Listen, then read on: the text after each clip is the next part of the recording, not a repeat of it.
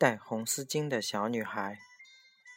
今天周日，陆云浩起了个早，楼下有间包子铺，虽说店面小，可是做的包子远近闻名。你不起个早，你是吃不到的。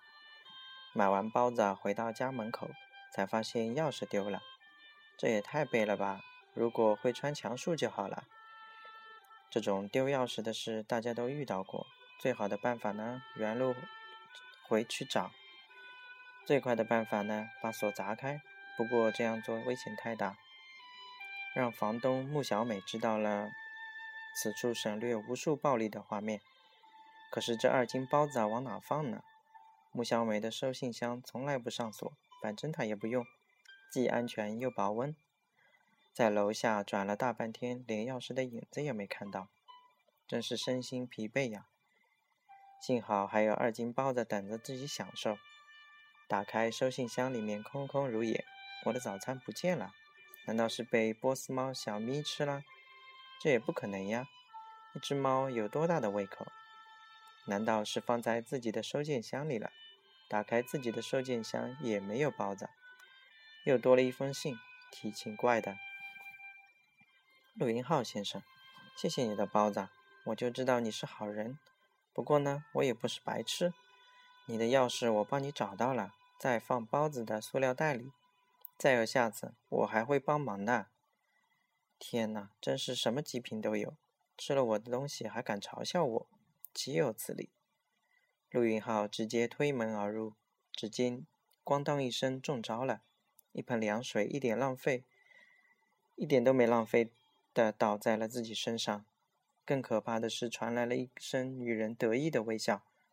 再不出去，我可喊非礼了！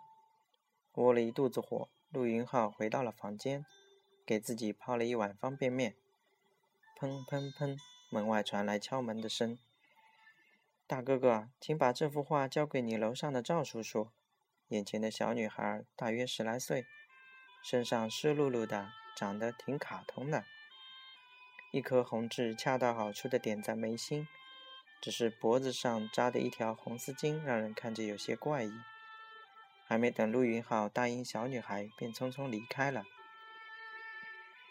方便面的味道可比包子差远了。如果苍天给自己一个可以实现愿望的机会，那么这个愿望就是让穆小美的智商变成零。砰的一声，穆小美端着一碗水饺破门而入。破旧的房门发出痛苦的哀嚎。穆小妹同学，上学的时候老师没教过你啊？先敲门，得到人家的允许再进来。不知道的还以为你来打劫呢。打劫你？恐怕劫匪笑着哭着笑着进来，哭着出去。那一定是被我吓哭的。补充一点，是被你的盘丝洞吓哭的。吃完了，帮我修修洗衣机。可以。看在水饺的份上，我不和你一般见识，味道还不错。哦，差点忘了，这有一幅画，待会儿给赵叔叔送去。穆小美这一次倒是挺给面子。突然间，走廊里传出一声凄厉的惨叫，赵叔叔满脸恐惧地跑了进来，脸色煞白，好像受到了巨大的惊吓。你、你、你别过来！我的天哪！穆小美目光凶恶地看着赵叔叔。血红色的眼睛让人不寒而栗。不知道什么时候，脖子上多了一条红色的丝巾。他手里拿着一幅画。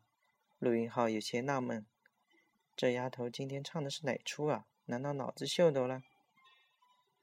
丫头，别闹了，开玩笑，你也分一下场合。看你把赵叔叔吓的，他必死无疑，善有善报，恶有恶报。今天就是他的死期。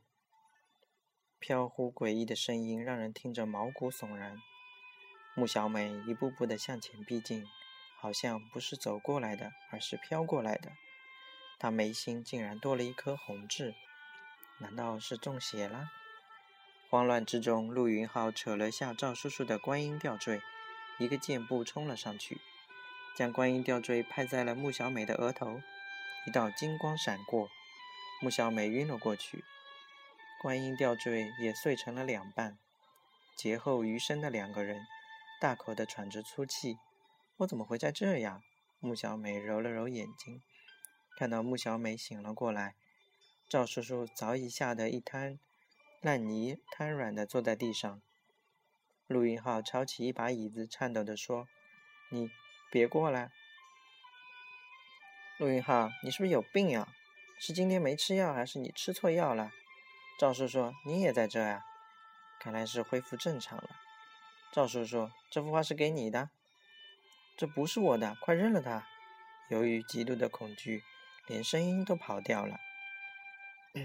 赵叔叔失魂落魄地跑了出去。赵叔叔，他怎么了？难道中邪了？是你中邪了！要不是我用观音吊坠拍在你的额头上，这盘丝洞就变成了人间地狱了。什么？你竟然敢打我！我跟你拼了！完了，这丫头又开始神经发作了。见势不妙，陆云浩急忙站在窗前：“你再敢向前一步，我就跳下去！吓唬谁呀？你跳啊！你不跳，我把你扔下去！”恶毒的女人，一点怜悯之心都没有。横竖是一死，不能折了男人的尊严。穆小美，你就放了我这一次吧。你想想，我还欠你三个月的房租没交呢。再说了，我还得帮你修洗衣机呢。穆小美想了想。露出一脸微笑，说的也对。等你修完洗衣机再……陆云浩终于看到了转机。天色渐渐的黑了，陆云浩在穆小美的家里蹭了一顿饭。忙碌的一天终于可以睡个好觉了。突然间，门外传来了敲门声。大半夜的发神经呀！陆云浩打开房门，他看到一个十来岁的小女孩在敲穆小美的房门。血红色的丝巾在昏黄的灯光下显得格外诡异。只见穆小美打开了房门，目光空洞，木讷的表情好像被定格一样。突然间，小女孩的目光转向陆云浩：“大哥哥，你也跟我来吧。”见鬼了，这个小女孩竟然是双脚悬空的！陆云浩惊出了一身冷汗。可是身体不自觉地跟着小女孩和穆小美走出了楼道，转过几个街角，来到公园的湖边。突然间，平静的湖面倒映出一些奇怪的影像。一个小女孩在路边出售一幅古画，几个人在周围围观。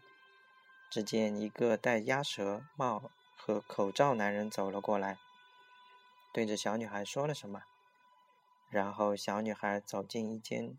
居民楼，小女孩天真的坐在椅子上，她不会想到死亡在一点点的向她袭来。戴鸭舌帽的男人从后面用一条白丝巾死死的勒住小女孩的脖子，一个天真的生命悄无声息的逝去了。这个男人趁着半夜把小女孩的尸体绑上石头，抛进了湖里。做完这一切，男人回到了住处。摘下了口罩和鸭舌帽，这个人竟然是赵叔叔。只见他拿着这幅画，贪婪的笑着。突然间，他呆住了，双手竟然开始颤抖。原来是一幅山水画，却突然间变成了小女孩的样子，死相极其恐怖，一双哀怨的眼睛死死地盯着他，嘴角的鲜血染红了白色的丝巾。这个男人吓得魂飞魄散，每一次都在噩梦中惊醒。